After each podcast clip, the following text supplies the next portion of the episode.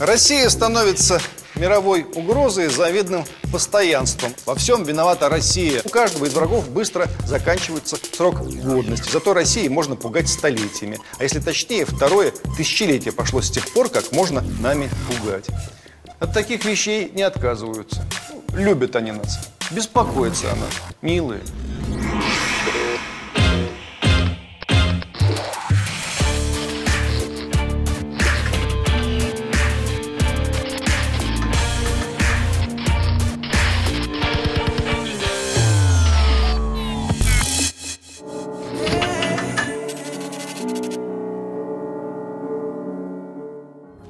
Философ Алексей Хомяков в середине позапрошлого века отмечал.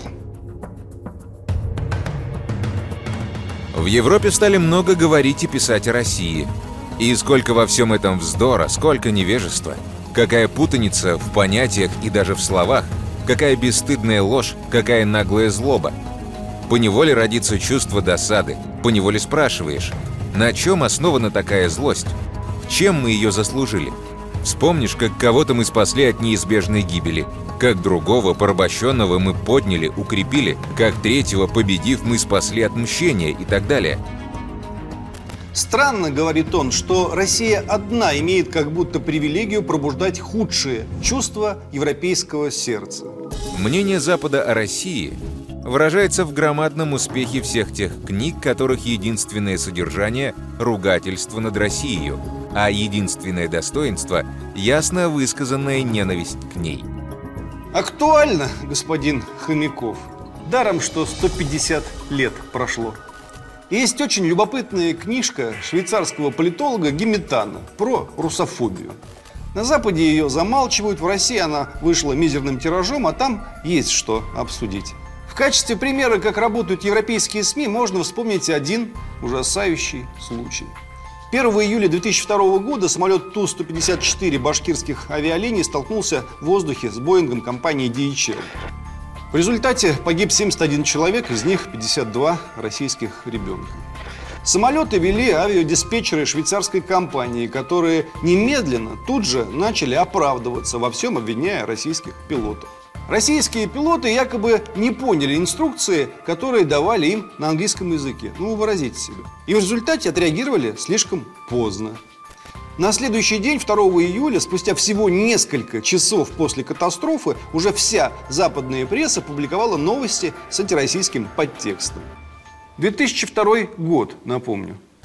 Еще нет ни Крыма, ни Сирии, ни Донбасса, ни грузино-осетинского конфликта, ни Скрипаля, ни санкций, ни допинга. Но европейская пресса работает безупречно, как и положено в демократических обществах.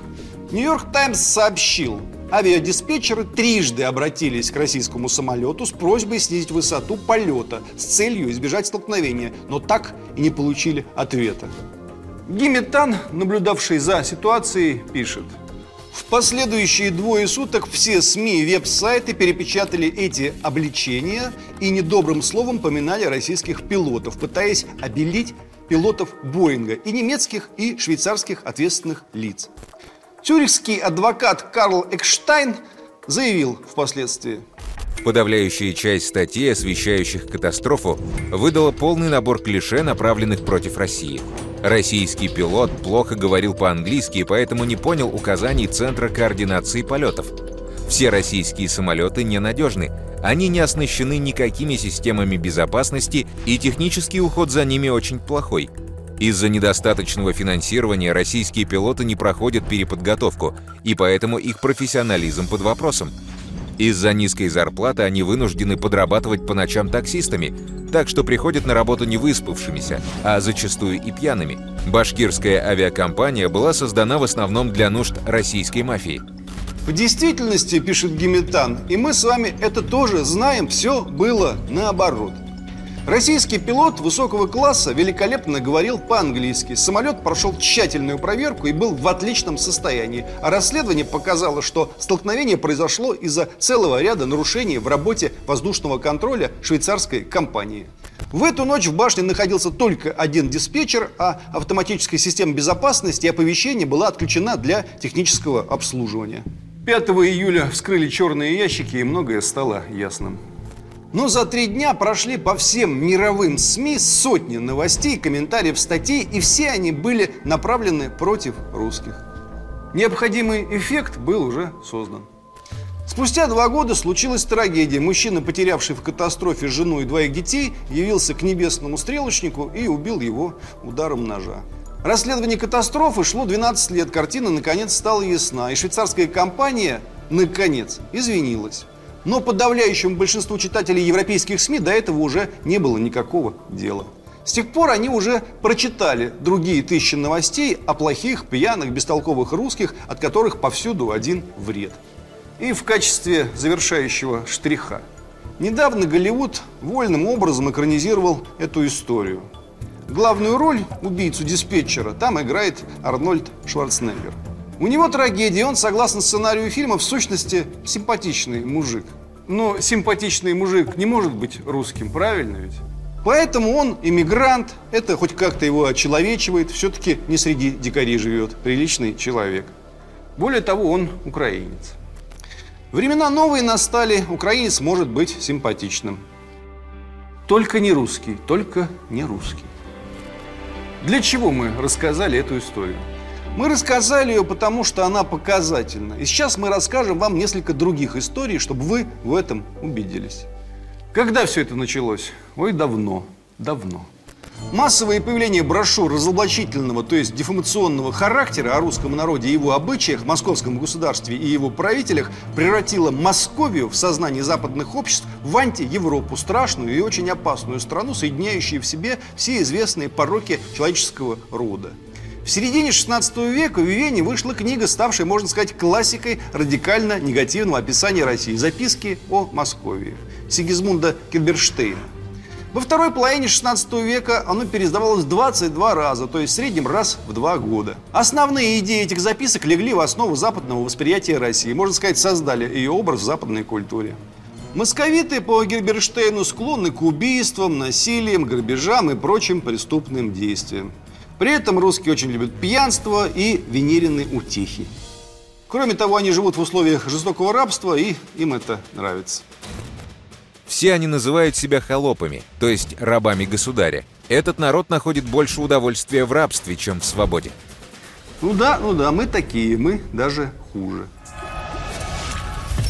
Московия, выступающая в различных видах, то царство, то СССР, а то Российская Федерация, является геополитической реинкарнацией монгольской Орды. И судьба Российской Федерации будет такая же, как Орды монгольской.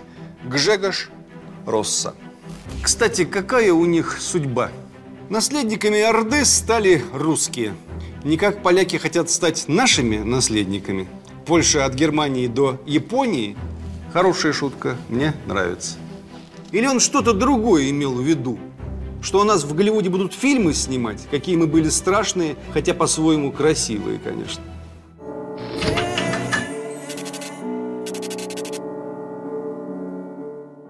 Есть такой современный французский историк Ален Бензансон. Его книга «Святая Русь» вышла в 2008 году. Аллен уверяет, что Россия все свое существование склонна к экспансии. Это же русские придумали, что Москва – третий Рим, а четвертому не бывать. Дело в том, что после падения христианского Рима и христианского Константинополя, которые называли Новым Римом, монах Филофей создал эту концепцию. На Западе эту концепцию лукаво воспринимают чуть ли не как аналог Третьего Рейха. Ален Безансон пишет, Запад, в общем-то, позволил России спокойно существовать в ее лесах. То есть они бы нас не трогали, но так как у нас тут Москва, Третий Рим, приходится нас ставить на место. Высшие пробы снисходительность слышите в этой фразе? Можно ли вообразить себе российского историка, который скажет, Россия, в общем-то, позволила существовать Западу на его лужайках и альпийских пригорках? Швейцарский политолог Геметан спокойно отмечает по поводу позиции французского историка, что католицизм с 1054 года вел войну с православием. Более того, со времен Христофора Колумба католическая церковь, а после реформации и протестанты неустанно отправляли миссионеров во все уголки мира, Латинскую Америку, Азию, Китай, Африку, чтобы обратить население в свою веру. И часто силой оружия. Разве православные миссионеры делали что-то подобное, задается он вопросом. Где же в таком случае православные индейцы, африканцы, азиаты, американцы? В истории православной церкви никогда не было инквизиции.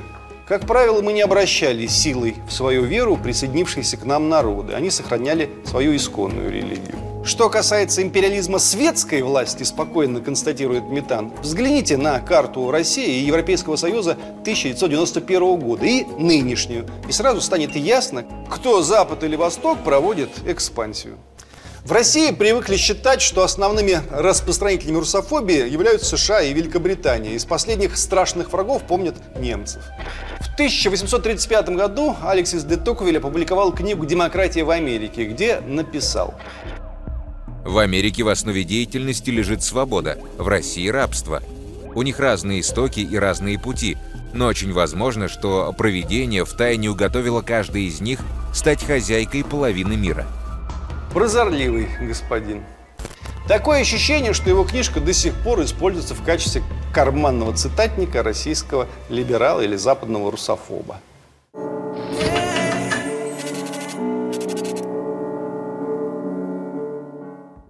Россия становится мировой угрозой завидным постоянством, особенно после мировых войн в 1815, в 1917, в 1945 году и совсем недавно. Геметан называет цифру 2003 – взятие Путиным экономики под свой контроль. Россия мгновенно, по щелчку пальцев, становится немыслимым злом. Вчерашний союзник, между прочим. Союзник в 1814 в 1916 в 1944 союзник в ельцинские времена мгновенно становится агрессором.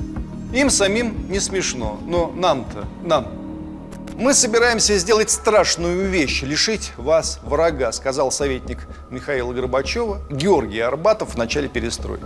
Но еще до перестройки в 1984 году Эдуард Лимонов написал в чем-то правительское эссе «Исчезновение варваров» о том, как в течение одного дня пропал СССР и как Запад впал в панику, потому что они не видели жизни вне этой вражды.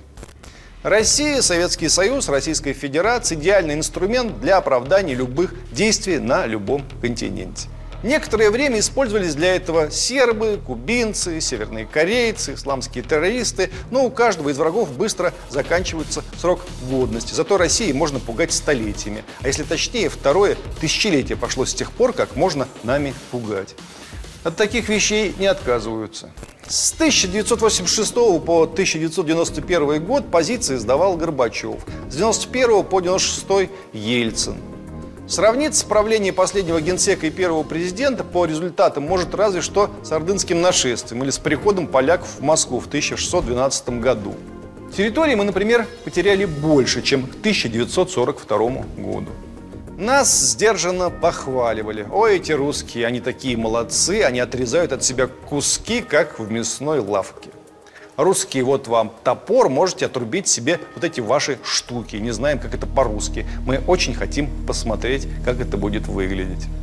Вам, русские, это очень пойдет, мы уверены. Но началась война в Чечне, в правительство ввели Евгения Примакова и удалили ряд младореформаторов. И все началось как прежде как 100, 200, 300, 400, 500 лет назад. Нам все время будут говорить, это потому, что вы приняли христианство в Константинополе у коварных византийцев, а не в Риме, поэтому мы вас не любим. Это потому, что у вас экспансия заложена в идеологии Москва, Третий Рим, поэтому вот не любим. Это потому, что у вас Иоанн Грозный очень злой, поэтому. Это потому, что у вас Петр Первый очень большой и наглый, поэтому. Это потому, что вы Константинополь все время хотели себе вернуть. Это потому, что вы польское восстание подавили и не раз. Это потому, что вас большевики пришли к власти. Это потому, что у вас Сталин плохой. Это потому, что вы войска в Афганистан ввели. Это потому, что у вас Чечня. Это потому, что у вас Крым и Донбасс. Это потому, что у вас Путин. А на самом деле это просто потому, что мы есть. Чтобы понять, как Запад создает злодеев, у нас в Швейцарии достаточно зайти в любую заштатную книжную лавку. вы найдете несметное количество антипутинской печатной продукции.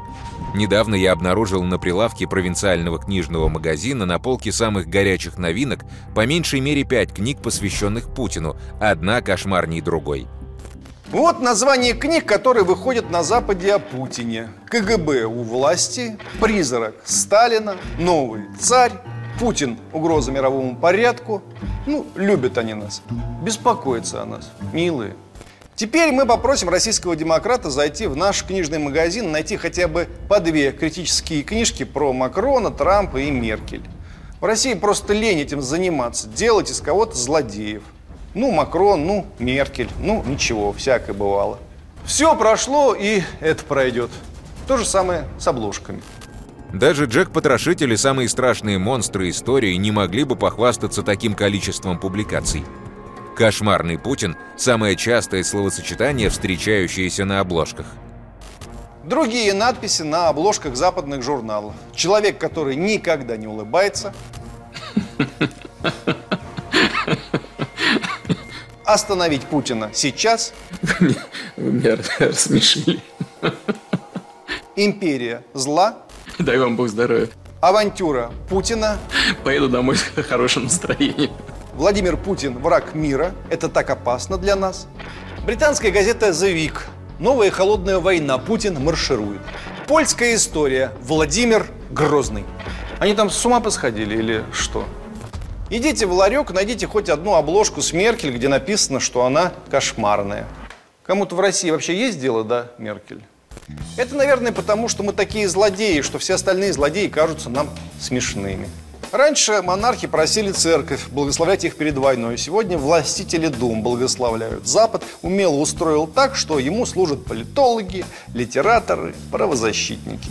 Что вдвойне абсурдно, Западу служат российские политологи, российские литераторы, российские правозащитники, музыканты тоже, причем не за конкретные гранты, дары и гонорары, а в силу того, что такая позиция по отношению к России является входным билетом в мир культурного и политического истеблишмента. Не все, конечно, но многие. Ты порицаешь российскую агрессию и молчишь об агрессии, ну, например, американской. Окей, парень, мы сделаем так, что ты будешь петь свои песни, танцевать свои танцы. Если ты делаешь наоборот, извини, парень, у тебя кто-то отключил микрофон.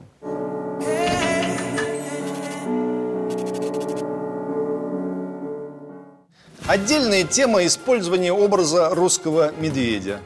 В сущности, это банальное решение. Символ русского медведя во всем мире ассоциируется с образом России, так что читатели покупаются на раз. Главная задача состоит в том, чтобы изобразить этого медведя как можно более страшным и отвратительным. Вот, например, обложка журнала Foreign Affairs. Название, на первый взгляд, кажется относительно безобидным. Путинская Россия еще не все потеряно. Однако стоит обратить внимание на изображение медведя. Окровавленный, но по-прежнему угрожающий, несмотря на раны, глаза налились кровью, а когти длинные и острые. Очень опасное животное. Накануне зимних Олимпийских игр в Сочи в 2014 году Bloomberg Business Week вышел с изображением самого жуткого и злобного медведя, когда-либо появлявшегося на обложке журнала. Медведь на лыжах с хоккейной клюшкой, вооруженный до зубов, а рядом заголовок «Россия готова?». Эта олимпийская обложка вызывает в памяти номер журнала «Тайм», также посвященный России, вышедший накануне Олимпийских игр 1984 года в Лос-Анджелесе. Олимпийское неспокойствие. Почему Советы говорят «нет». На ней изображен озлобленный и слегка ненормальный русский медведь, грызущий олимпийские кольца. Разумеется, существуют и другие варианты, если кто-то не хочет использовать образ человекообразного медведя. В конце 2014 года журнал «Экономист» вышел с историей о раненой российской экономике после введения западных санкций и падения нефтяных цен. Здесь можно увидеть обычного бурого медведя, который бредет по зимнему сибирскому снегу и оставляет за собой кровавые следы. Геметан дает ссылки на швейцарские СМИ, которые на чистом глазу писали о вводе 700 российских танков на территорию Украины. Сосчитав все случаи ввода танков и целых армий, Метан сделал вывод, что на территории Украины зашло уже половина российской армии и десятки тысяч единиц бронетехники. Особенно его забавляют заголовки «Россия захватила Украину». Эта новость повторяется каждый месяц, и он резонно спрашивает, а зачем она захватывает ее в этом месяце, если уже в прошлом захватила? Не отрицая технической и политической помощи России, Гимитан спокойно спрашивает, является ли помощь США Украине более законной. Мы уже молчим про украинские СМИ. Поначалу они говорили, что это мы у них развязали гражданскую войну. Сразу вспоминалась одна цитата. «Во всем виновата Россия, виновата в нашей гражданской войне. Уничтожение России, требования истории и будущего Европы». Кажется, что это речь Порошенко. Но нет, настаивал на этом Рамон Соньер, министр иностранных дел Испании периода Франка в 1941 году. Это не местные фашисты у них развязали войну в Испании, это мы. Но потом Киеву стало неудобно говорить про гражданскую войну, потому что выходило, что они убивают собственное население. И теперь вот Порошенко выступил с заявлением, что на Донбассе находится 50 тысяч русских войск. Я из четырех лет войны на Донбассе провел там в целом года три, и все никак не встречу эти 50 тысяч войск. А Петр Алексеевич знают – Русские – это не народ в общепринятом смысле слова, а сброд, обнаруживающий ярко выраженные животные черты. Это можно с полным основанием отнести как к гражданскому населению, так и к армии. Йозеф Геббельс, 1942 год. Он, правда, и украинцев имел в виду. Но малолетним идиотам, которые ходят с факелами по Львову и по Киеву, никто про это не рассказывает. Покойный Збигнев Бжезинский в свое время совершенно спокойно изложил, какие цели стоит преследовать. Европа – плацдарм демократии в Евразии. НАТО и Евросоюз должны сообща расширять свое влияние в Евразии. США должны действовать заодно с Францией и Германией, верными, хотя порой, это цитата, суетными и своенравными союзниками. Последняя русская книга, которая входила в топ мировых продаж «Дети Арбата» Анатолия Рыбакова. Неплохая книжка, впрочем, Бродский обозвал ее макулатурой. Но она достаточно живая, с типажами. Я, однако, несколько раз задавался вопросом, от чего они так любят читать про наши каторги и концлагеря. Вряд ли русский читатель будет стоять в очереди за книжками, рассказывающими о зверствах, совершенных европейцами. Тем более, что они о себе старались особенно такого не писать. Тем не менее, были у них сочинители, которые и про лагеря их рассказывали, и про колониальную политику. Русские, тогда еще советские, все равно читали Ремарка, Томаса Мана, а потом перешли на Грасса и Зюскинда. Но про лагеря увольте. Неинтересно. А этим как будто только про лагеря и интересно. Как мне однажды один умный немец пояснил, нам после войны скучно было оставаться одним в роли злодеев. Мы взяли себе русских в компанию, и весь мир нам подыграл. На любой европейской выставке лежат десятки альбомов жертв ГУЛАГа, исследований на эту тему, книг на эту тему, комиксов на эту тему. Но обойдешь целые выставки и не обнаружишь ни одной книги о Второй мировой, нашей Великой Отечественной. Жертв ее никто не собирает в альбомы, не рисует на обложках страшные картинки европейского нашествия. Если вы так переживаете о наших павших и наших замученных, от чего вы переживаете так выборочно?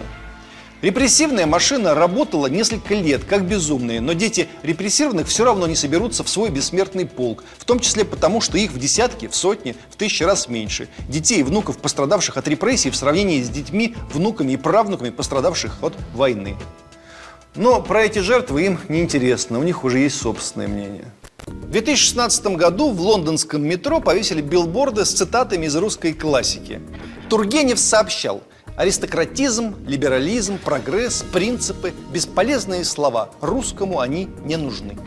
Это цитата из опубликованного в 1862 году романа «Отцы и дети» классика русской литературы Ивана Тургенева. Цитата, заимствованная Тургенева, звучит в оригинале совсем иначе. Аристократизм, либерализм, прогресс, принципы, говорил между тем Базаров. Подумаешь, сколько иностранных и бесполезных слов. Русскому человеку они даром не нужны. Базаров, пожалуй, говорит не о том, что русскому человеку не нужны прогресс и принципы, а о том, что нам зачастую чуждо европейское понимание этих вещей.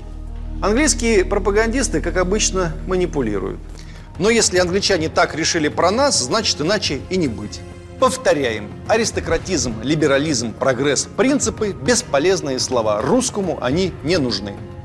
Все поняли про себя? Соответствуйте.